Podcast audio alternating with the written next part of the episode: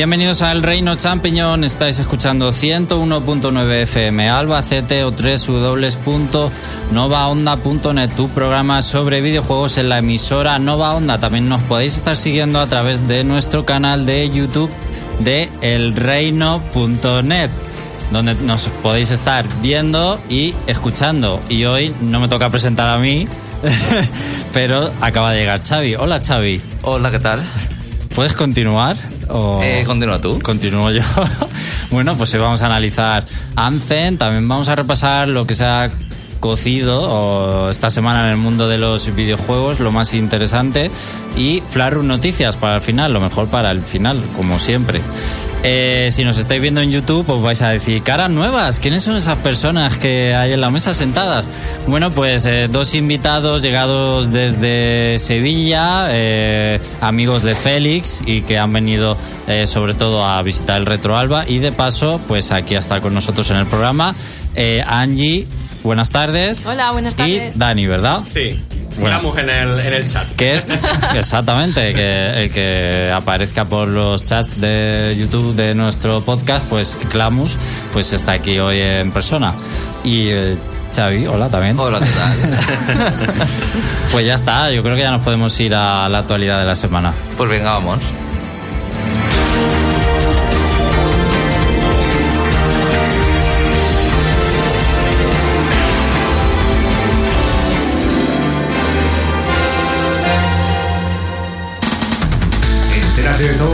En el mundo de los videojuegos. El Reino Champiñón te pone a día. Noticias.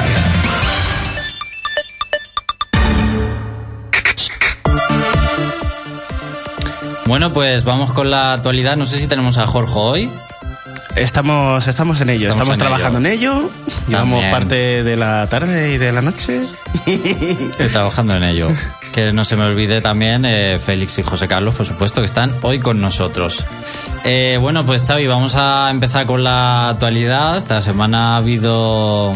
Hay que hacer filtro porque había bastantes cosas que comentar, ¿eh? ¿Tú crees? Sí, la verdad. Tú, ya sé que tú vives en una cueva y a veces no te enteras de las cosas, pero he tenido que hacer un filtro y seleccionar porque no da tiempo a todo, como es eh, normal. ¿Vas a empezar por el kit de VR de Nintendo Labo?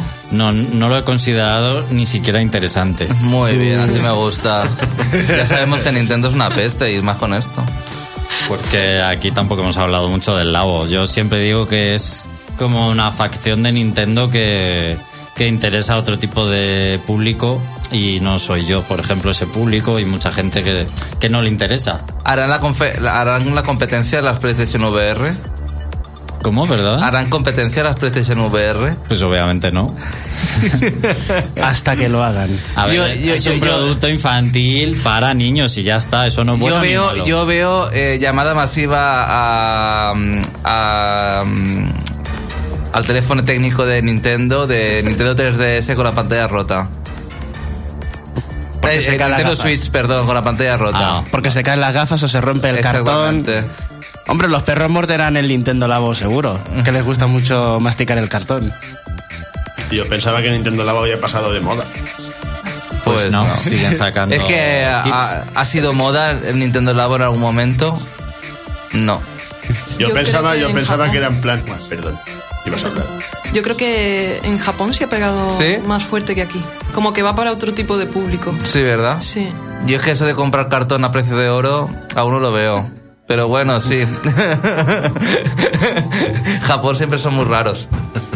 Yo a mí es algo que no me interesa nada, pero eso no quiere decir que sea malo. Eh, como digo, yo creo que está muy enfocado para niños, un público infantil. Ahora sí tenemos a Jorge. Sí. Jorge. Hola, buenas. Hola, Jorge, buenas a ver si el que se ha dormido se ha dormido eres tú y no yo. ¿No? ¿Te has dormido tú? Bueno, continuamos. Empezamos ya, de verdad, venga. Eh, vamos a hablar de una de nuestras personas favoritas aquí en el programa, como es Masahiro Sakurai. Esta semana hemos podido conocer que trabajó enfermo mientras se desarrollaba el Super Smash Bros. Ultimate. Eh, ha dado una entrevista para Nintendo Dream y hemos conocido que tuvo que enfrentarse a varios problemas estomacales y que padeció síntomas similares a la intoxicación alimentaria. Para solucionarlo, eh, ha dicho, simplemente me puse un gotero intravenoso y fui a trabajar como siempre. Madre mía, este hombre se pasa de la raya 20 pueblos. Sí, el Smash lo va a matar, pero literalmente. Y añade un par de datos o anécdotas interesantes. Por ejemplo, eh, ha dicho que tuvo que realizar algunos cambios en su vida para asegurar que siempre salía de la oficina a las 10 de la noche, sin importar qué. Vamos a interpretar esta frase porque yo creo que lo dice eh, como voy a salir a las 10 de la noche y no más tarde, pase lo que pase. O sea, como si a las 10 de la noche fuera a irse pronto a su casa. Y luego me tomé unas vacaciones de tres días este año, del 22 al 24 de diciembre. Yo me pregunto, ¿tan- ¿tanto trabajo llevó el Super Smash Bros. Ultimate es un refrito de la Smash de Wii U? es una pregunta que lanzo, Jorge. También puedes Ah, Yo participar. ¿eh? me, yo me he Sí, cansado yo creo, yo creo de que, contestar que a cuesta Xavi ya. más que tu trabajo, sí. Si solo fue unir DLCs y cosas y ya está, tampoco... Y, y sigue siendo más difícil, por eso lo digo. Chaval. Yo ya te expliqué cómo, cómo era el Super Smash Bros. No voy a volver a perder tiempo porque tenemos el tiempo muy contado. Si quieres te lo explico otra vez, luego te hago una lección de repaso al salir. Pero ahora no. que no, que estaba muy dormido, no te va a hacer caso. Bueno, y respecto a vacaciones ahora, dice que no cree que pueda tomarse mucho tiempo, incluso ahora, porque están desarrollando el DLC. Así que tendría que encargarse de. En mi equipo tendría que, que encargarse de mi parte del trabajo. Vamos a lanzar a Joker pronto y no podrían consultarme cosas sobre él. Así que vemos realmente un hombre muy preocupado por su trabajo Está encima. y que está completamente encima porque le tienen que preguntar todo. Bueno, pues a, a raíz de esto ha habido mucha preocupación en Twitter eh, por los fans de Smash Bros. y de Sakurai. Y recordemos que ya hubo bastante, bueno, polémica o repercusión en el desarrollo de Smash Bros. para Wii U y 3DS porque tuvo unos conocidos problemas de tendinitis en el brazo, incluso eh, llegó a haber alarma en internet sobre si podría jugar a videojuegos y demás. Bueno, se habló mucho de eso. Y en Meli también se puso enfermo. Lo de la trayectoria de Sakurai poniéndose malo viene ya de largo. Viene ya de largo. Jorge, ¿qué te parece el trabajo de Sakurai con este juego? ¿Demasiado intenso? Yo, yo creo que está pensando, joder, hasta que me muera, pues dos días me quedan de vacaciones. No sé, pero ¿qué está trabajando? ¿Con un equipo de monos o algo así que no saben hacer nada sin él? Ya, bien. Jorge, tú eres de los míos. Yo lo veo el típico hombre súper responsable y que no sabe desconectar del trabajo, pero también sabemos que este tipo de grandes proyectos eh, requieren grandes sobreesfuerzos en, en los, eh, sobre todo en la parte de programación y demás, y está muy reciente todavía el tema del Red Dead Redemption 2, que también se conoció... eh, bueno, pues un sobreesfuerzo por parte de los trabajadores que fue muy criticado. Bueno, pues eh, ahí está Sakurai, muy, muy ocupado todavía con los, con los DLC. A mí me llama la atención que la gente sea tan considerada. Yo esperaba, yo, esperaba que se pusiera en plan tú, termine, te- termine el, el DLC ya como si te mueres. No, no, no, a la gente le ha dicho, por favor, Menos tómate- mal, re- resulta que quedan muchos fans con cerebro. Hombre, la gente eh, necesitan que siga vivo para que desarrolle el siguiente Bros. Pensarlo. Es un pensamiento egoísta al final. Entonces le dicen, por favor, cuídate y tómate un descanso si lo necesitas. Es lo que le están haciendo llegar por, por las redes sociales. Bueno, y quería preguntarle a Jorge, porque este fin de semana eh, hay un torneo de Tetris 99, una especie de competición. eh, o una manera de ganar, bueno, unos, Puntos oro. unos 10 euros en la ISO, ¿verdad, Jorge? Tú ya has participado, supongo. Sí, ya estoy dentro de los participantes. ¿Qué hay que hacer? Yo es que Eh, quedar ayer. primero en una partida. Ah, quedar primero, muy bien. Muy bien. Un poco Fácil. complicado, ¿no? Eh, yo que estoy en el nivel. Ahora, uy, ahora no me acuerdo si estoy en el 30 o en el 20, fíjate. Pero bueno, que se me está complicando la cosa porque ya me están haciendo enfrentar con, con la élite de. Del Eso. Tetris. Créate Eh, una pues cuenta. el nivel ha subido muchísimo porque antes yo quedaba tercero, cuarto. Ahora del 20 lo podía pasar el otro día, pero bueno. No sé Sí, si no, tú has, notado la subida con- de nivel. Cada vez que subes de nivel te ponen con gente más a tu nivel. Bueno, muy bien, Jorge. Pues a ver si consigues esos 10 euros. sí. O sea, tienes que quedar primero y luego que te toque en sorteo. Eso es.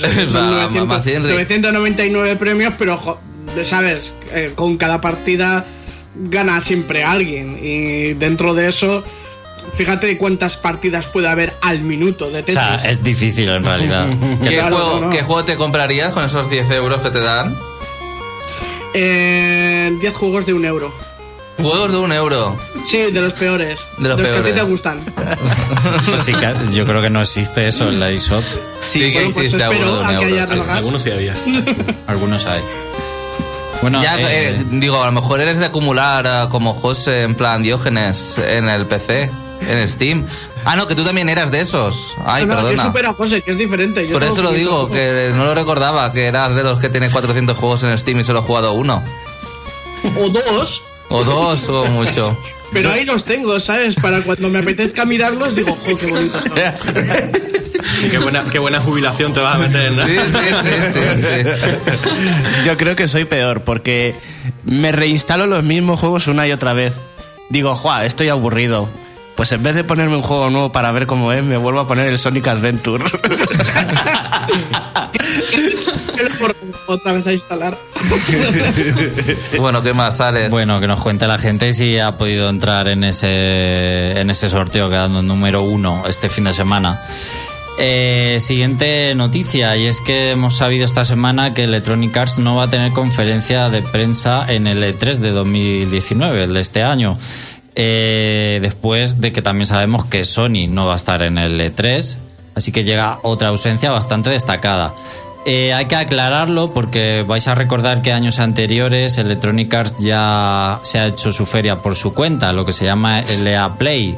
Eh, ya recordáis que no está físicamente en el E3, pero sí se va a otro espacio a realizar su propio evento, EA Play, y sí que realizaba de todas formas en un auditorio, ¿no? La habitual, pues, eh, presentación o rueda de prensa con, con prensa, con público y, bueno, pues anunciando las novedades de manera tradicional. y la venta de humo. Sí, eso todos. Eh, pues este año van a sustituir la rueda de prensa por varias emisiones en directo que se van a retransmitir durante los dos primeros días del evento. Y así que dicen que de este modo os ofreceremos más de lo que nos habéis pedido, más juegos e información de mano de los equipos de desarrollo.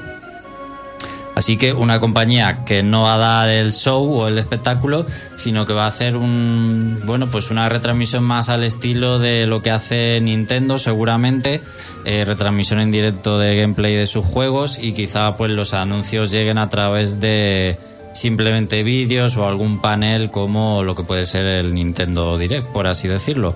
Pero otra compañía que bueno, que se baja del E3 y que hace que el E3 esté perdiendo bastante fuelle para este año. Yo es que tengo una cosa, Nintendo fue lista, se retiró tiempo para no hacer más el ridículo en el E3.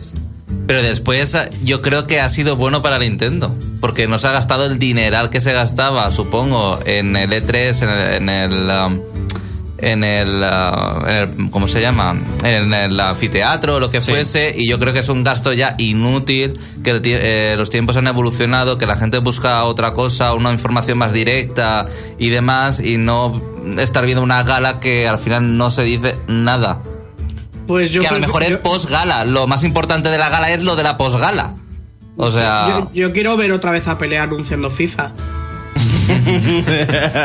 o ver jugar en el en, era el Kinect donde jugaban a, ¿cómo se llama el juego este de baile del Kinect? no me acuerdo ¿era el El- Dance? no Dance Central. pues. el Dance Central que jugaban como cinco personas y realmente solo se podía dos pues eso Las otras, las otras no sé si os recordáis esa imagen yo me flipé pero no solo se podían dos jugadores O el de los animalitos, ese, los cachorritos de tigre ahí. Eso es el de Con la niña flipada. De Ubisoft. Es verdad. Estamos hablando de, de Electronic Arts, por favor, señores. bueno Electronic Arts, yo ya estoy Yo he ampliado mis vistas, Jorge. Nos acabamos de perder 10 minutos de Madden. Sí, al final tampoco estaba siendo una de las mejores conferencias. Oye, te digo una cosa que Electronic Arts ha sacado, te recuerdo este año, Anthem, y es una pasada de juego. Bueno, pues. Bueno, no, porque no he jugado, así que cállate lo que tú me dices. y si lo he jugado, ¿cómo sabes tú que no lo he jugado? Porque sé que no lo has jugado. Ahora, pues me voy a inventar que lo he jugado. Te espía. Te espía las consolas. Sí.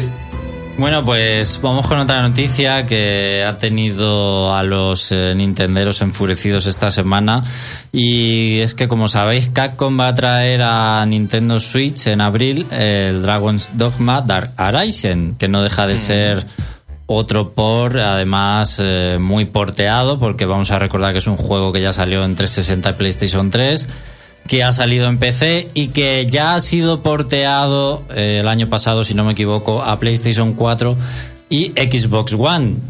Así que es un port que viene un poco a Switch, eh, pues no sé, sin pena ni gloria. Que bueno, no digo que sea mal juego, pero no es un bombazo, ni mucho menos, ¿vale? Ya ha estado en, en todos los sistemas. Bueno, pues de repente este juego se ha convertido en una prueba de fuego para Capcom ya que preguntado sobre si Devil May Cry 5 podría llegar a Switch o por qué no llega, han dicho, si Dragon Dogma Dark Arisen se vende bien en- en Nintendo Switch, entonces podríamos considerar adaptar Devil May Cry 5. Veo a toda la gente comprando el dogma a mansalva para que de Pues el Dragon Dogma está chulo, yo, yo lo tengo. Está muy bien el juego, yo lo tengo para Pero es en 3. plan, no me gusta, lo voy a comprar solamente para que pongan Devil May Cry 5 en la Es un, es un juego difícil, no tiene nada que ver con Dark Souls, pero la dificultad es muy elevada. Yo no digo Es que un sea RPG. malo el juego, pero es el enésimo por. eh, no pueden esperar que de repente venda millones en Switch. Pues Entonces no deberían poner este tipo de condición o casi amenaza mm, para traer eh, otro juego, que es lo que ha enfadado a, a los usuarios de Nintendo, porque est- estamos bastante escarmentados con estas declaraciones en épocas anteriores. Ya Electronic Arts eh, y Capcom seguro que también, aunque no recuerde, eh, ha hecho muchas veces declaraciones de este tipo de pues vamos a ver cómo funciona este juego y entonces pensamos en traer otros que cabrea bastante a la gente este Pero si tipo no, de al cosas. final luego no cumplen. ¿No ves Electronic Arts, por ejemplo, con el FIFA dijeron, bueno, pues si FIFA vende bien en Switch, pues igual pensamos en traer más juegos. Vendió como churros y ahí se quedó la cosa. Sí, han sacado el nuevo FIFA otra vez. Ah, bien, vale, gracias. Esos son otros juegos. Sí. Además estamos hablando de las dos compañías, Capcom y Electronic Arts, que menos están apostando por Switch al final. Porque casi todo lo que están trayendo Capcom son ports y prácticamente nada original o de nueva creación. Y Electronic Arts en Switch, ¿qué tiene? El, el FIFA y no sé, y ya. Y me molesta mucho porque no paran de decir que, que Resident Evil 2 es inadaptable para Switch. A mí no me parece tan tan tan complicado de hacer. Tampoco me parece un juego con, con unos mega increíblemente grandes graficazos in- inimitables. Que hagan una Pocket Edition como hicieron con Final Fantasy XV y despachado. ¿Ves? Es, que, es que Es que Electronic Arts recuerdo perfectamente, por ejemplo, en la época de Wii, que a lo mejor en Play 3 o tal, o no sé en aquella época cuál consola estaba. Eh, sacaban una- los Sims 3, por ejemplo, y en Wii te sacaban My Sims. que era lo más cutre que te podían echar a la cara. O sacaban de Ad Space y en Wii sacaron el de Ad Space ese de sobre raíles. Eh, bueno, ese está bien, ¿eh? Sí, no, sí, está bien, a mí me gusta, ¿eh? Sí, pero la gente lo que realmente pedía era el otro, no ese. Bueno, pero... ¿Sabes? Son ejemplos. Y a Switch ahora pues llegan los, eh, que si el Final Fantasy 7, el 9, que si los Resident Evil 1, 0 y el 4 otra vez, en fin, un poco la... Turok, Turok 1 y 2. Mira, el 2, mira, no me importaría jugarlo de nuevo. ¿El cuál? El 2, el Turok 2. Pero el 2 de la 64. Claro. Hostia, Pero, bueno. pero, pero Xavi, 20 pavos, ¿sabes? ¿20? Pues nada, adiós. Es que para eso me compro el original. Hombre, si, hombre, si, si está actualizado, por lo menos. Sale a precio de oro todo en Si Switch. es la versión de PC, a lo mejor No, con texturas mejores. y No, tal. pero luego los juegos bajan rápido. Ahora, por ejemplo, el, el Diablo 3 en Switch está a unos 30 euros. Pero es que el Diablo 3 lo puedes Hombre, conseguir por hombre, 10. En Por 10 comparación que cuando salió que valía 60. Ya, pero 10 euros lo puedes conseguir ahora en Play 4. Con los DLCs y todo. Bueno, o sea, pero. Pero Play 4 no te lo puedes llevar portátil. Ya. Ya, ahora en la Play 4 puedes jugar del móvil la tableta. Así que yo qué sé. Puedes eh, ir más allá del baño para jugar con ah, la Play 4. ¿Sabes? En Switch hay un impuesto ya que lo llama la gente el impuesto Switch, que es que los juegos salen simplemente más caros por ser en Switch. O sea, simplemente sale en Switch y es más caro que otras plataformas. Porque sí. Bueno, y vamos con el último tema que os traigo hoy y es que aprovechando que Autopass Traveler ya ha distribuido un millón y medio de unidades, lo que se puede considerar un éxito para Square Enix, eh, estas unidades vendidas o distribuidas, han anunciado eh, un juego para móviles de Autopath Traveler. ¿Vale? Este juego para móviles va a ser una precuela, se va a llamar eh, Traveler Champions of the Continent y va a ser, eh, bueno, calmar las expectativas porque va a ser un free to play eh, que se publicará en iOS y Android eh, durante este año de momento solo para Japón, de momento. Ya veremos si sale de allí. Yo quiero, voy a enseñar un poquito aquí a los que estáis en este lado cómo se ve el juego. Porque si vais a alguna diferencia con el juego de Switch, me lo decís. Porque es- es igual perfectamente. Sí, totalmente. ¿Eso, ¿Eso es bueno o es malo? No, pues que. Pues imagínate, pues eso. La- eh, bueno, Yo, si, si saca un nuevo Octopad, espero que no haga una, una basura inmunda de final como hicieron en el 1. no, o la forma de contar la historia. Tal No, cual. no te preocupes, Feliz, porque si te pasa algo, puedes pagar 500 euros para que el juego se pase solo, como pasa con todos los videojuegos de móviles. Bueno, antes de continuar, Alex, a mí me gustaría, ya que está Dani y está Angie aquí, que han estado en Retroalba, que nos contasen en Retroalba qué tal, sobre todo que venís de fuera. Yo no he estado, ¿eh? Solo he estado un año y creo que fue el primero, así que ¿qué os ha parecido? Pues nos ha gustado mucho. Lo, Sí. que, lo que pasa es que estaba a reventar. Sí, verdad. Es que lo hacen en un sitio muy pequeño. Yo creo que tendrían ya que cambiarnos, Alex, de ubicación. O sea, lo hacen en la Casa de la Cultura José Saramago, donde empezó eh, la Salvanime, que con eh, NG íbamos allí, ¿te acuerdas? A organizar los torneos y demás, que nosotros empezamos con la Salvanime cuando era el inicio, que saltamos de un pabellón de gimnasia de un colegio allí. En el pabellón no sé si estabas tú. José sí, que Sí, estaba. Sí, en el Diego Velázquez. Pero es que se quedó pequeño y eso ya lo hacen en un pabellón ahora. Grande, grande, grande. Entonces Retroalba a tope. Va, cuesta un euro la entrada, Sí, ¿no? un euro. Le llaman entrada donativo, es solo un euro. ¿Y qué os ha que hay curioso allí? No sé, cuenta- contadnos. Aparte de alguna máquina recreativa y Sí. eh, consolas antiguas y demás retro. Tenían, bueno, mm, máquinas arcade. Sí. Hemos visto también eh, bastantes pinball. Estaban muy Ah, chulos. ¿sí? Sí, por ejemplo, Sí. eso es una cosa distinta a lo que es el evento que se hace allí en Sevilla en Dos Hermanas. que en- Retro Sevilla. En Retro Sevilla. Mm. Eh, en Retro Sevilla hemos visto normalmente que hay bastantes arcades, pero por ejemplo pinball nunca no lo habíamos visto antes. Es verdad. Y, y sobre todo también tiendas, Sí, tiendas hay muchas muchos tiendas. aquí. Mm. Hay muchas tiendas aquí. Sí. Mucho mm, eh, juego japonés, así de, de casi todas las plataformas. Y, y no sé, así que más. Conferencias supongo que habría también y... Sí, ha venido había- Loco Malito, el, No tengo ni idea de quién el es. responsable de Maldita Castilla. No- ah, vale, sí, sí, ahora sí. Madre mía, eh, Xavi. Que sí, que sí, que sí, que sí.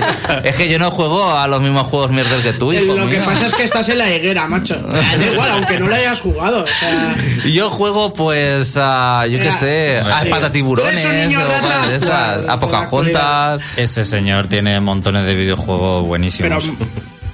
En fin. En fin. Y aparte también una exposición de, de juegos de, de Spectrum. También Sí. he visto. Ah, qué bien. Sí. Spectrum, qué guay. Tiene mucha eh, mucha fama a nivel nacional ya el resto. Sí, Retroalba ya tiene nivel nacional de fama. Sí, no sé si. no solo ellos- tengo una idea, estoy un poco perdido. No sé eh. si ellos que vienen de fuera un poco eh, lo conocían ya de otros años o si les interesaba. Sí, Eh, bueno, lo habíamos escuchado también, pero como tenemos aquí amigos, pues también igual por eso nos suena Claro. un poco mal, pero yo creo que sí que ha cogido más fama. Sí, Sí. tiene mucha fama, viene mucha gente de fuera y Pues que den el salto a otro sitio, realmente. claro, como, la, y como la entrada es un euro, pues al final va mucha gente. pues, Van muchos padres con hijos para enseñarles a, a qué jugaban. que está bien que valga un euro, pero claro, eh, tienes que prever ahí el aforo y, y, y ya lleva a la gente pidiendo otro, otro sitio. Hombre, el sitio está guay porque tiene como dos salas de conferencias eh, y bueno, el- es el espacio ya de las actividades en plan tiendas y para jugar y tal exposiciones. Y Pero lo guay es que están las, las dos, esos, los dos Traen- auditorios. Traen mucha gente famosa a dar conferencias, ¿eh? aparte de Loco Malito, eh, viene mucha gente de cena retro, de desarrolladores en España y tal, a dar eh, gente eh, famosa, conocida y traen mucha gente de fuera y eso atrae a la gente también. Qué bien. Bueno, Bueno, aliciente, sí, la verdad que sí. Sí, totalmente. me alegro. Lo que pasa es que solo es un día. Por eso a lo mejor se golpata también tanta gente. Solo soy, mañana no. No, solo es un día. Solo el sábado. Sí, ah, pero tampoco sé en qué lugar de Albacete podría caber Retro Alba realmente. Porque solo está la IFAB, que es el pabellón donde se hace la salvanime, que es gigantesco, evidentemente, que es donde se hacen las ferias. Pero no sé si Retro Alba tiene tanto que ofrecer para estar allí. Pero bueno, en fin, eso ya es Bueno. otra cuestión de organizadores que ni, pin- ni pinche ni corto. ¿Qué tal? Yo bien. Muy bien. ¿Qué te, va- te vas a poner aquí? Eh, sí, porque no puedo acceder desde mi móvil, entonces uh, Pues ponte. tenemos que para escuchar algo. Mira, José, quiero que después me he pasado el Tomb Raider, eh, Shadow of the Tomb Raider, eh, Félix al final, me ha gustado muchísimo al final, es una pasada. muy bien. Me ha gustado muchísimo. Eh, creo que es el mejor de la última trilogía, para mi gusto. Yo también estoy de acuerdo. Después- es, es- es el más de exploración y el más aventurero. Después el primero y el último el segundo, que no me gustó nada. Eh, y el final está muy bien. Eh, tenemos... eh, José, quiero que me busques para la siguiente ocasión eh, una canción de Shadow of the Tomb Raider, que es la canción del final, es cantada y es en español. Ah, pues te la busco para la semana que viene. Y me gustó. Es muy lenta, pero me gustó. Es así, no sé si eh, latinoamericana, así en plan ancestral y tal. Pero Se está- llama La Macarena. Sí, la Macarena. un, dos, tres. Eh, ¿Tenemos algo para escuchar mientras un ratillo? Sí, señor. De... La Macarena. La Sí. Macarena. Oye, pues me puedes convencer, Jorge, para poner la Macarena ahora mismo, ¿eh? A lo mejor Pon se- la seguro que hay Macarena, alguna por versión favor. videojueguil de la Macarena. José, te lo ruego, pon la Macarena ahora mismo. No me has convencido, lo siento mucho, Jorge, se te acabó el tiempo. Ya no te hablo. Vale, ya está. Venga, voy a cerrar el Skype. No luego. respires. bueno, vamos a escuchar un remix que facilitado por la página Overclock Mix Remix, que es de Mega Man X, el- del nivel inicial. Y eso es lo que vamos a escuchar esta tarde.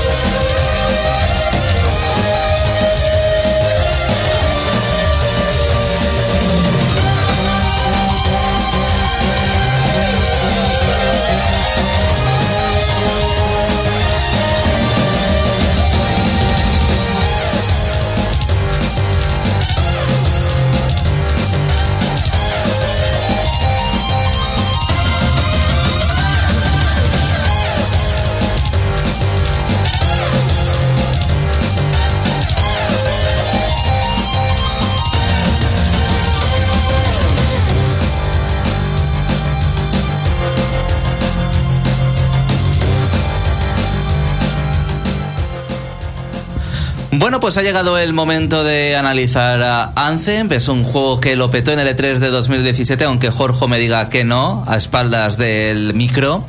El tráiler, para mi parecer, dejó a todo el mundo con la boca abierta por los graficazos y por la experiencia jugable que prometía. Si me apuráis, en aquella época An- Anthem fue de lo más comentado de la Feria de Los Ángeles. Ahora es, según he leído y a mi pesar, uno de los juegos más criticados de este 2019.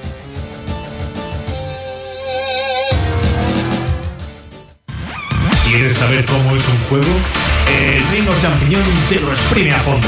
Escucha nuestro punto de vista. Análisis.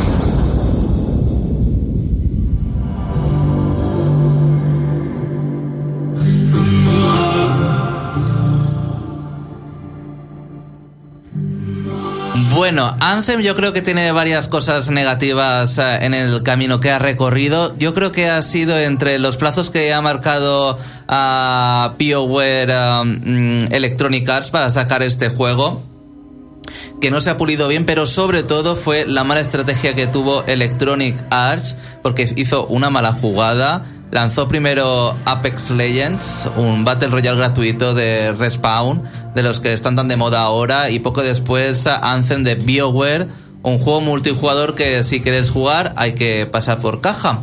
Entonces, eh, Electronic Arts eh, se echó bastantes piedras eh, sobre su tejado y eso ha provocado una venta irrisoria en su salida. Yo no sé si vosotros habéis jugado Apex Legends. Yo es que ni lo he instalado, es en plan Fortnite No. que No. Pero está claro que a días de salir Anthem eh, lanzas este juego que aunque va a competir con Fortnite, pero al final la gente últimamente se pone a jugar online. eh, ¿A qué juego? Y tienes ahora muchas opciones gratuitas.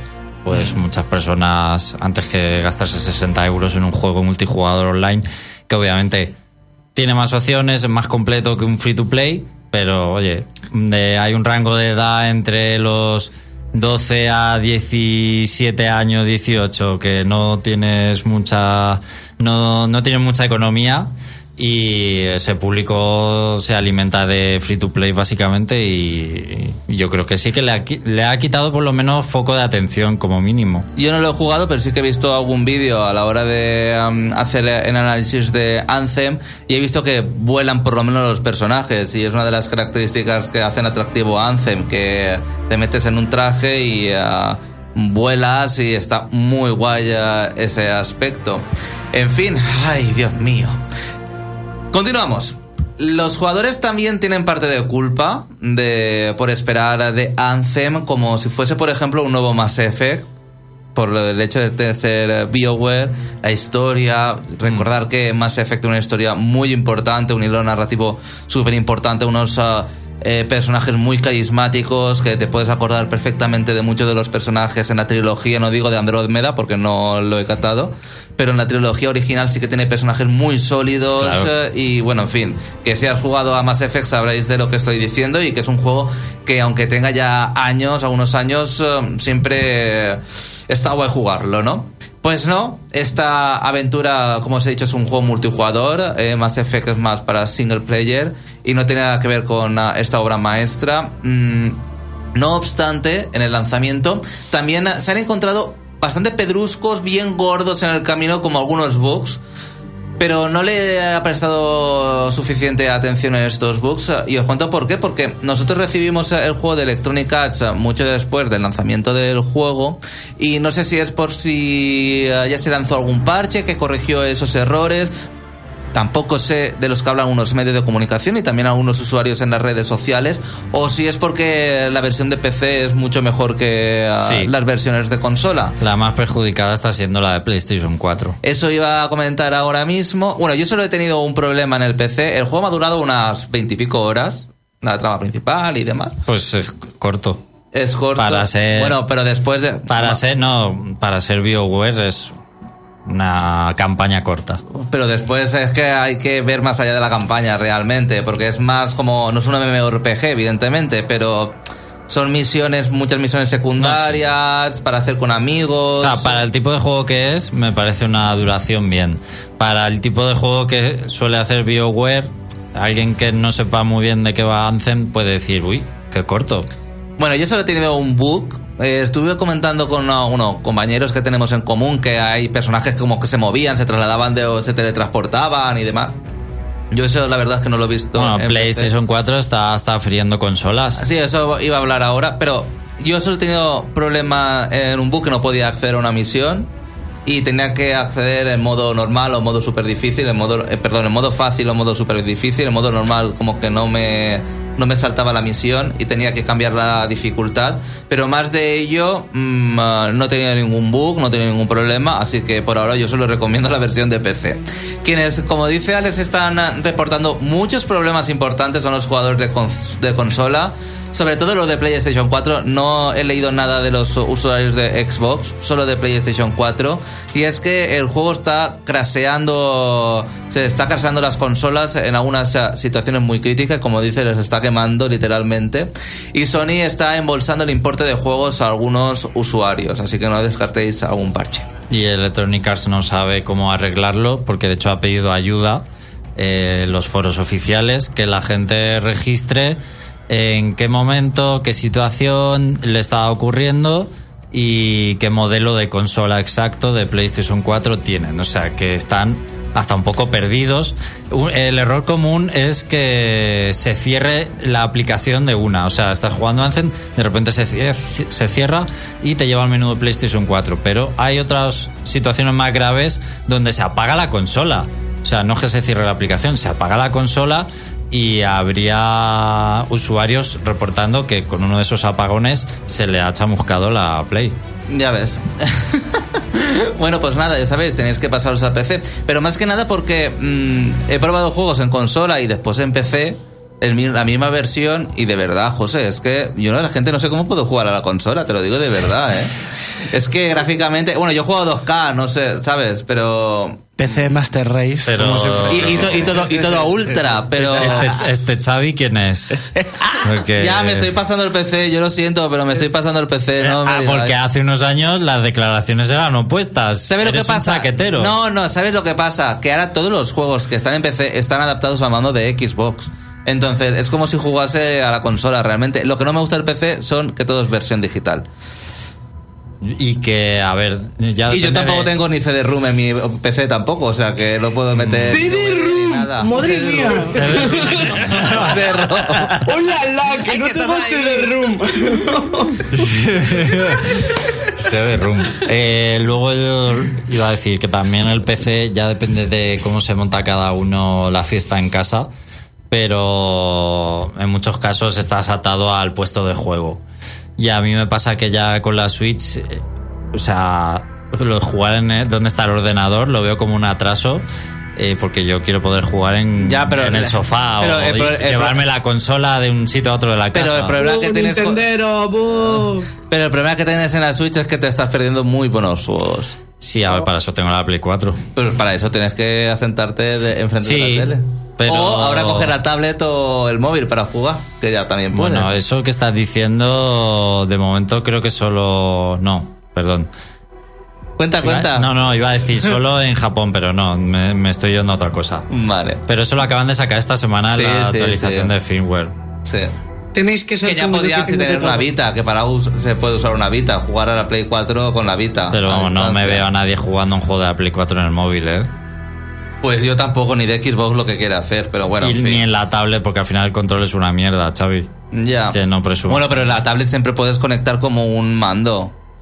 Y en el móvil también, ¿no? Tablet. Ya supongo. necesitas ahí una Play 4, una tablet y un mando. Bueno, nos desviamos del tema y no voy a poder terminar el análisis, aunque después lo podéis ver eh, a partir del lunes, yo creo, en YouTube. Bueno, el juego... mm, vale, ya estoy centrado. BioWare además dice, a pesar de todos estos fallos y demás, que eh, quiere que Anthem se convierta en una saga. No sé si lo podrán conseguir debido a las eh, ventas del juego y de estos problemas que está chamuscando PlayStation 4. A pesar de su mal comienzo, eh, os puedo asegurar que el juego tiene todos los ingredientes narrativos para conseguirlo. La historia ocurre en un mundo devastado por el himno. Yo creía que era como un canto. Una, pero es una fuente de creación, bueno, que causa catástrofes, violentas tormentas y terribles mutaciones. Nosotros tomamos el papel de un librancero, que es un piloto de alabardas, y si no sabéis lo que es una alabarda, es como un traje acorazado con habilidades sobrehumanas que nos me recuerdan muchísima al de Iron Man. Es más, creo que se han copiado de Iron Man totalmente de forma descarada, porque es que es igualito. Y hace lo mismo, más o menos. Vuela, tienes poderes especiales, en fin. Anthem, a mí me gustó mucho Anthem. Me, me ha pasado a- algo parecido como Aloy, con el juego de Aloy. ¿Cómo se llama el juego de Aloy? Que no me acuerdo ahora mismo. No me. Horizon Zero Dawn. Oh, exactamente, Horizon Zero eh, Dawn, que el tutorial, como si fuese el tutorial al inicio del juego, me impactó tanto que después se desinfló muchísimo. Sí, a mí me pasó lo mismo. Supongo que es cuando se abrió el mundo abierto y me empecé a agobiar de las cosas que podía hacer y no... Bueno, en fin.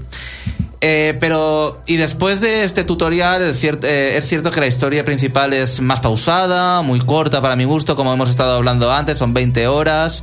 Eh, incluso puedo admitir que algunas misiones son repeti- repetitivas y de relleno. Pero es lo que estamos acostumbrados realmente a este tipo de juegos, incluso a los MMORPG. Sabemos lo cansino, que se lo digan a, Jo- a José en el World of Warcraft, eh, lo cansino que es farmear para subir de nivel y conseguir buenos glifos para nuestro equipo. Si no lo hacen divertido, repetir una misión se hace un infierno. Ah, que sí. Se hace un infierno. Bueno, de todas formas, eh, se disfruta el juego jugando con amigos. El juego, uno, y jugando con amigos. Voy a adelantarme una cosa que voy a decir, porque no sé si tendré tiempo para eh, hablar ah, sobre el juego todo el tiempo que quisiera. Pero el problema que veo aquí es que el juego, el tutorial lo juegas como tú solo, pero después cuando vas, puedes jugar eh, a modo exploración, pero si quieres hacer una misión siempre estás obligado, o sea, tienes que estar realmente constantemente obligado a internet. Porque mm, estás obligado en todas las misiones a jugar en compañía. Y esa compañía no puede ser una CPU. Tiene que ser, tienen que ser amigos desconocidos, o sea, gente desconocida. O sea, estás tú más tres personas desconocidas o tienes que reclutar, tienes que averiguar, tienes que apuntarte por foros, si no tienes amigos que tengan el juego, eh, puedes jugar con otros tres amigos que tengas en una lista. Pero es que el problema no es solo eso, sino que, claro, si son gente que tú no conoces, eh, te pueden unir a un inglés, un alemán, y claro, es difícil eh, hablar con ellos a través del micrófono. Pero es que si no tienes micrófono, no hay chat de texto. Entonces, imaginaros a la hora de organizaros, de organizarse en una misión de los ataques, de las defensas, pues cada uno va a su bola y se pierde un poco la esencia del juego cuando te unen con jugadores que tú no conoces y de paso no tienen micro o si tienen micro no hablan tu mismo idioma. Pues eso, es un poco caótico en ese sentido. Y es una, no sé, hubiese preferido que, eh, que se uniesen a mí tres CPUs y yo jugar tan- tal cual y ya está, que no hubiese pasado nada. El modo historia, por lo menos, debería de haber, como en otros juegos, eh, por ejemplo, Guild Wars 2, te deja meterte en las misiones de la historia tú solo con, con una dificultad más baja para que te lo pases tú solo o acompañado por la CPU y te lo terminas pasando un poco más despacio, pero disfrutas de la historia sin saltarte eventos, ni diálogos, ni ir corriendo detrás de los que ya se sabe en la mazmorra una y otra vez. Exactamente. No hay filtros para jugar con gente solo de tu país y cosas así. Porque eso igual facilita también. Que yo haya visto, no. No. Y llevo más de 40 horas de juego, entonces... Ya, ya, claro. No. Lo habrías visto, supongo.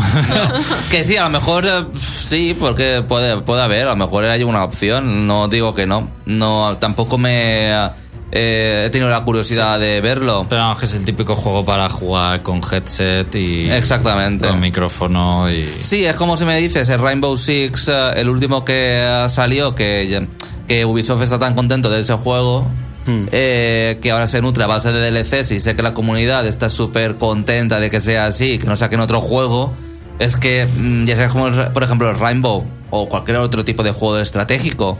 Este, vale, que es una más acción y demás, pero necesitas un contacto eh, constante con el otro jugador. O si juegas por equipos a Call of Duty, me da igual, o sea, es así. En fin, pues este aún más. O sea que a este juego no puedes jugar tú solo. No. Te obliga Tienes- a tener gente que sea desconocida. Si no es en modo de exploración, en plan voy a pasear, no. En las misiones siempre tienes que jugar con amigos o con desconocidos. O sea, es imposible. Tú cuando entras al juego ya se está conectando a internet. Está buscando. Y si no tienes internet, ¿qué pasa? No puedo jugar. Y no puedes elegir no conectarte, ¿no? No, no, no. Por lo menos en el orden. Yo la versión que digo es el ordenador, ¿eh? Tú cuando entras al juego ya está buscando, conectándose a internet como al servidor. O sea, que si no tienes internet es un pisapapeles. el Exacta- exactamente. Eh, pero es que más que nada porque mm, en las misiones eh, te, te, eh, no puedes jugar con la CPU, o sea, por eso, o Ya, sea, es que es así. Eh, ya para ir avanzando rápido, eh, el juego es mucho más profundo, evidentemente, no tengo tiempo, os lo contaré todo en el videoanálisis. Eh, contamos con diferentes alabardas, eh, diferentes clases, por ejemplo, tanque, mago, interceptor, pícaro que el juego en sí es mucho más profundo, tienes ataques fuertes, ataques más menos fuertes, tienes habilidades especiales, vas consiguiendo glifos, en fin. Lo que mola del juego, para ir resumiendo, es la opción de volar. Es una pasada, ver todo el escenario súper grande, estar volando con los, um, con los propulsores, se recalientan, tienes que bajar, eso es lo que más me jode, que tienes que bajar a buscar agua o no usarlos para que se enfríen y demás, pero la verdad es que es una gozada. Eh, Está el centro de operaciones, eh, donde se desarrolla parte de la trama y eh, lo que más me fastidia de allí es que las conversaciones pueden ser casi infinitas y eso ralentiza un poco el juego. Y ya para finalizar, decir que nada, eh, que gráficamente es una pasada, los efectos, los escenarios, las partículas del aire, la vegetación, todo lo que se ve en el juego. En el PC, eh, sé que en la consola seguro que es un espectáculo visual, pero en PC jugarlo todo a ultra es una maravilla, está súper bien. Y nada, eh, en conjunto todo esto hace que el juego sea muy grande y además está doblado al castellano. Pues eso. No tengo nada más que decir para dejar un poco de tiempo a José Carlos. Pregunta, ¿Alguna pregunta antes de terminar? yo sí. Venga. A ¿Recomendarías, ver si sé responderte. ¿Recomendarías Warframe en vez de Anthem eh, para jugar? Es que no he jugado a Warframe. Pues es gratuito, ya. Es que juegos gratuitos no suelo jugar. Este sí que tiene como una especie de pago si quieres, que es para como eh, diseñar la, la barda y demás, para ponerle pegatinas. Cosméticos. Cosméticos, como en los Battle Royale últimamente, que es por donde sacan la pasta a la gente. Y ya está, no. Y ya está. No tiene nada más de cofre ni nada de eso, no tiene nada. O sea, Ni solo llaves ya especiales para abrir, No, como no, en no. Destiny 2, que en Destiny 2 No. hay llaves para abrir. Sí que te voy a decir que se parece bastante a Destiny eh, en algunos aspectos, pero sobre todo en el menú de configuración del robot, porque es idéntico. O sea, idéntico es que lo pones Destiny en una pantalla y el de Anthem en otra y te puede llegar a confundir. Para a la hora de acoplar los grifos y demás. Y, Sí, el eh, juego, no, a ti te ha gustado seguro que es... A mí me ha gustado, aunque la nota tampoco, cuando veáis el video análisis, tampoco es que os vaya a sorprender Claro. demasiado. A mí me ha gustado, pero sé que puede ser mucho más. Y sé que es un juego que puede evolucionar gracias a los DLCs, ¿eh? Y es de largo recorrido este juego, no es de corto recorrido. El juego seguro que es bueno, lo que pasa es que ahora mismo hay mucha competencia en Sí. el juego online y aparte de, bueno, puede ser Destiny, también va a salir el The Division 2 de Ubisoft, que puede ser un juego también para lo mismo al final, para jugar online, hacer misiones con amigos y que están en auge los, los juegos multijugador online gratuitos y al final eso cuenta mucho. Bueno, nos vamos a Flash Noticias, chicos.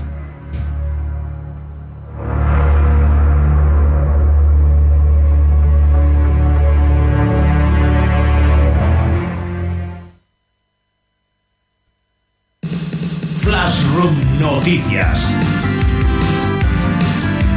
Que nada se nos pase por alto. Las otras noticias. Flashroom Noticias. Y comenzamos con Flaro Noticias, las últimas, las últimas noticias de esta semana y las noticias más variadas de los videojuegos. Hoy voy a comenzar con una noticia que seguro que no le sorprenderá a nadie que esté familiarizado con este título. Se- ¿Sabéis si os digo Artifact de qué videojuego estoy hablando? No. No, ¿verdad? No. Bueno, pues Artifact es un juego de cartas que hizo Valve para hacer la competencia a otros juegos de cartas como el de Magic, que también está en su formato online, el de Yu-Gi-Oh! o muy conocido el de Hearthstone, de Blizzard. O Age of Judgment, nadie se acuerda de ese juego ya. sí, Pues no. es un súper popular. Pues sí, yo lo tengo en Play 3, ¿sabes? Súper popular. bien. A mí me gustó. Bueno, pues eh, entre otras cosas, eh, os quiero explicar que Artifact eh, siempre estuvo rodeado de polémica. Primero porque era un juego de Valve y no nos esperábamos de Valve un juego de cartas teniendo ahí la saga Portal, la saga Half-Life, Left 4 Dead, Team Fortress, bueno, pues claro, y te sacan un juego de cartas y que parece una tomadura de pelo. Bueno, a que no adivináis cuánto ha bajado la población de jugadores online que se conecta cada día a Artifact desde que salió hasta la fecha. ¿En porcentaje? o El de- porcentaje, sí. O sea, tenéis eh, fácil porque entre 0% y 100% 50%. ha bajado un 50% desde que salió Artifact, ¿no? Para mí 90, sí. 90. Se está acercando bastante aquí, Alex. Para ser concretos, desde el lanzamiento de Artifact, la población de jugadores bajó un 97,8%. Entonces, ¿cuánta gente juega realmente el juego? Aproximadamente unos 500 jugadores diarios. Súper poco. Ya se conocen todos, ¿no? Exactamente, se conocen todos. Bueno, Se pues- saben ya las estrategias de cada uno. Y eso que están intentando arreglarlo porque, entre otras cosas, había que comprar con dinero individualmente las cartas. No es como en otros juegos que tú compras packs de cartas y te salen de 10 en 10 las... No. Y cada, y cada carta, cuanto mejor fuera la carta, más cara era en euros la carta. O sea que no me extraña que pegase ese bajón de población. Pero después las podías vender, ¿lo sabes? Eh, eso ya no. Eso ya no lo sé. Pero creo que podías exigir la devolución de la carta para ti. Ah, sí. Para ti, pero no sé si en el mercado de Steam se pueden vender luego. Es que Steam la- ha decaído mucho, ¿eh? Sí, ha decaído bastante. Los precios son una barbaridad. Los puedes encontrar a la mitad de precio en otras páginas. Sí. mía. Bueno, ahora voy con otra noticia bastante mejor. ¿Sabéis que hay una gran duda que existe en el mundo de los videojuegos porque te planteas cosas como mi personaje es bueno, el villano no es tan malo como parece?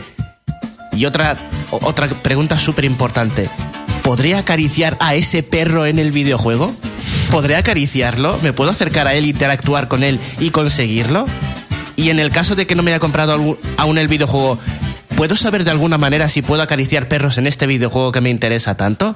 Bueno, pues amigos míos, no desesperéis porque existe una cuenta oficial en Twitter que te dice individualmente, videojuego por videojuego, si puedes acariciar a los perros que aparecen en ese videojuego, amigos. ¿Solo perros? De momento solamente hay una cuenta de Twitter sobre si puedes interactuar y acariciar perros. En, en el Tomb Raider, Shadow of the Tomb Raider, puedes eh, acariciar. eh, eh, ¿Qué puedes acariciar? ¿El qué? ¿Qué puedes acariciar? ¿Llamas? ¿Camellos? Al- alpacas serán. no, no, llamas. Llamas, vale, pues perfecto. Pues eh, créate una cuenta sobre si se pueden acariciar llamas en los videojuegos. Es y más, lo hay un estrenas. logro también de eso. ah, pues mira, perfecto, maravilloso. bueno, pues quería deciros que eh, la cuenta de Twitter se llama Can You Pet the Dog? ¿Puedes acariciar al perro? Literalmente, puedes escribirlo eso ahora en el buscador de José, Twitter. ¿por qué utilizan get para todo? Get, Los ingleses.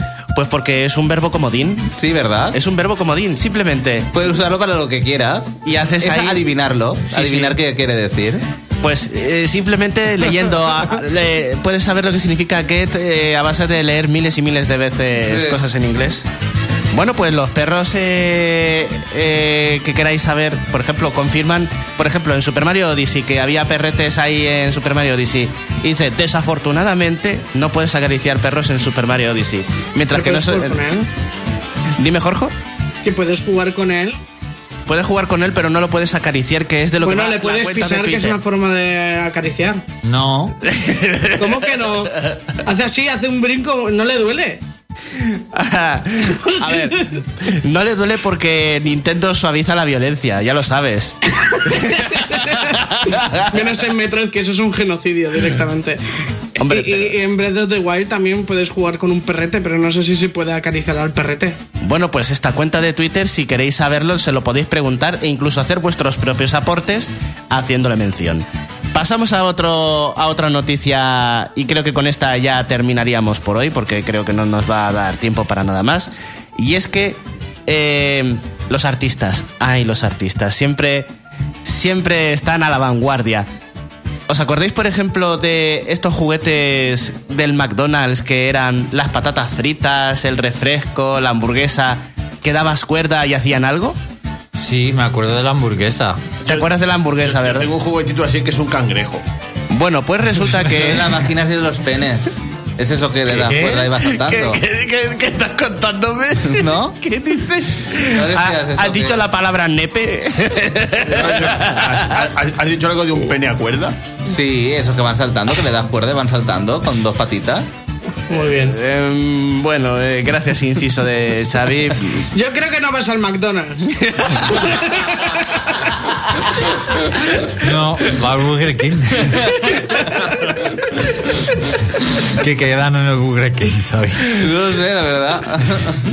y eso que siempre me pido la cajita feliz, pero no. Bueno, pues.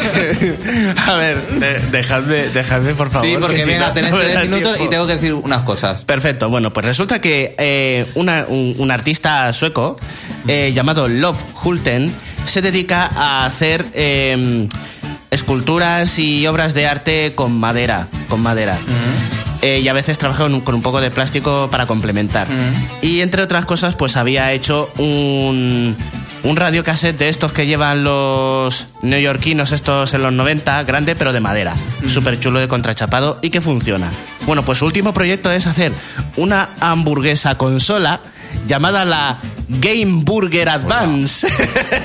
la Game Burger Advance. Cómo que mola. relacionado con el retro alba, eh, esto sería algo parecido, ¿verdad? Porque es una recreativa, es una máquina de recreativas, aunque se llame Game Burger Advance, es una máquina de estas de repro mame que reproduce todos los videojuegos mm, que a los que pueda reproducir con tan poco tamaño la hamburguesa. Entre ellos el Burger Time, que es idóneo para hacer la presentación de la Game Burger Advance. Bueno, podéis buscar The Game Burger Advance en Google, supongo que podréis ver. eh, eh, Y más proyectos de Love Hulten. Bueno, muchísimas gracias, José. De nada. Nada, quería comentar la gente que está comentando en YouTube, en el canal, por ejemplo, eh, Izanagi decía, eh, referido a lo que he dicho yo de la Nintendo Labo, de que comprar eh, cartón a precio de oro, decía, pregúntaselo a los que compran cartas Magic sobre comprar cartón a precio de oro. Yo, yo jugaba la primera y segunda era, ¿eh? cuando estaban incluso las, casas, las cartas en inglés. Yo creo que tendría 10 años, imaginaros el tiempo que hace, porque soy un poco viejales. Eh, y también Izanagi dice Anthem es como PlayStation All Star Battle Royale, solo le ha gustado a Xavi. Hombre, es mejor que eh, el Smash, evidentemente. ¿Dónde va a Pero parar? ¿cuál, cuál te gusta más, Anthem o PlayStation All Star Battle Royale? Por supuesto, PlayStation All Star Battle Royale. Pues claro que sí. bueno, lo cual lo Izanagi 33, eh, Sachi eh, Mutaito y demás gente que nos está escuchando. Muchísimas gracias. José, ¿qué vas a cenar esta noche? ¿Qué vas a jugar? A ver, esta noche voy a cenar eh, merluza empanada con bolitas de patatas y voy a jugar al Mario Golf de la Game Boy Color que me lo he comprado con la oferta de Nintendo. Muy bien. Feliz, ¿qué, Qué, vas pre- a, qué preciso. ¿qué vas a cenar y qué vas a jugar? Sesos de mono machacados. Muy bien, así me gusta. Su línea. ¿Y jugar? Pues, pues lo más seguro es que me, es que me rejuegue el Mega Man X. No me da tiempo más a preguntar a gente, pero antes de irme, Jorge, por favor, ¿qué vas a cenar y qué vas a jugar? Me ha invitado Félix a comer sesos de mono. Virtualmente, ¿no? No, voy a ir ahora mismo. Muy bien. Solo a comer sesos de mono. Muy bien. Bueno, Angie, Dani, muchísimas gracias por estar aquí en el reino. Ha sido un placer. A vosotros. Y nada, chicos, nos vemos la semana que viene y nos vemos en YouTube, evidentemente. Chao.